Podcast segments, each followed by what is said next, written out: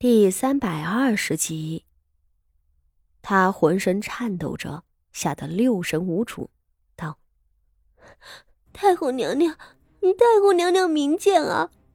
儿臣，儿臣不是有意的，啊不不，儿臣没有，儿臣还不敢冒犯正宫。还说不敢？”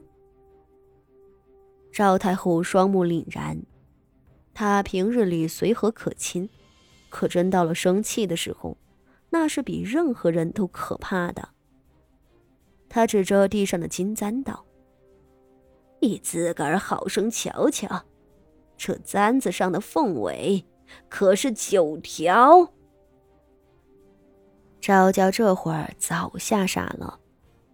这金簪被他视若珍宝，收藏了多日，日夜都戴在身上。自然很清楚，这上头到底是有几条凤凰尾巴。可是，他从来没有想过会有这么一天。她是皇室公主，对宫中禁令一清二楚。她知道九尾凤是绝对不能逾越的。当她拿到这个簪子的时候，她也知道不妥，知道此物是绝不能让人瞧见。可是，可是再不妥，这却是徐策亲手赠送给他的啊！徐策送他这样的东西，显然是冒犯了正宫的，但他无论如何也舍不得扔掉这个簪子，或是损毁它。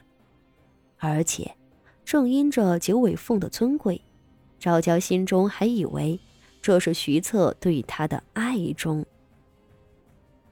在他的心中，徐策是他的爱人，怎么可能会伤害他呢？徐策那么美好，那么神勇，简直就是他的英雄。徐策是完美的，他的一言一行都是绝对的正确。一来二去，昭娇是绝对不会毁了这个簪子的，甚至他还整日戴在身上，舍不得分开。赵家的想法很简单，他认为，只要自己不说，不让人看见，又有谁会知道他身上藏着九尾凤簪呢？身为公主，寻常人可没有资格触碰她。只是想不到，今日在太后宫中竟来了这么一出，她被安庆郡主扯着摔了下去，竟还好巧不巧的将金簪。遗落在地，昭娇已经完全崩溃了。这件事情远远超出了她的预料，她也完全没有应对的办法。而且，在此之前，她的脑子里装的全是徐策啊！她何曾想到这只九尾凤簪会给她带来灾祸？昭娇语无伦次。赵太后却是失望至极了，她挥挥手道：“赵娇啊，从前你时常闯祸，只是哀家和圣上都疼惜你，觉着你是小孩子不懂事，从未严厉约束过你。可是，哀家却想不到你会如此糊涂啊！”冒犯正宫，越剧私藏九尾凤簪，这等大事岂是你能碰的？都是哀家和圣上将你宠坏了，竟让你学得刁蛮至此，还想肖想正统的位置了。赵太后一席话严厉无比，而她说的半点儿也不为过。如今正是圣上老迈，几位皇子纷争的时候，外头风雨连城，昭娇身为誉王的亲妹妹，竟还敢冒犯正统。若是往深里想，是不是誉王一党野心勃勃，私底下早就制造了许多越剧的东西呢？昭娇手里握着九尾凤，那是不是誉王府中私藏了龙袍啊？这样的节骨眼上出了这事，昭娇无疑会罪加一等。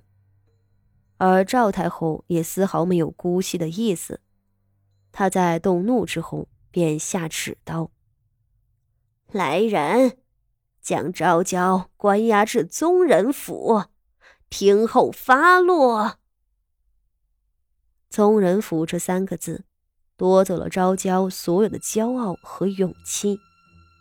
他吓得瘫倒在地上，磕头如捣蒜。老祖宗饶命！老祖宗饶命啊！儿臣有错，儿臣绝不是故意的啊！儿臣，儿臣求老祖宗饶命啊！啊！宗人府是什么地方？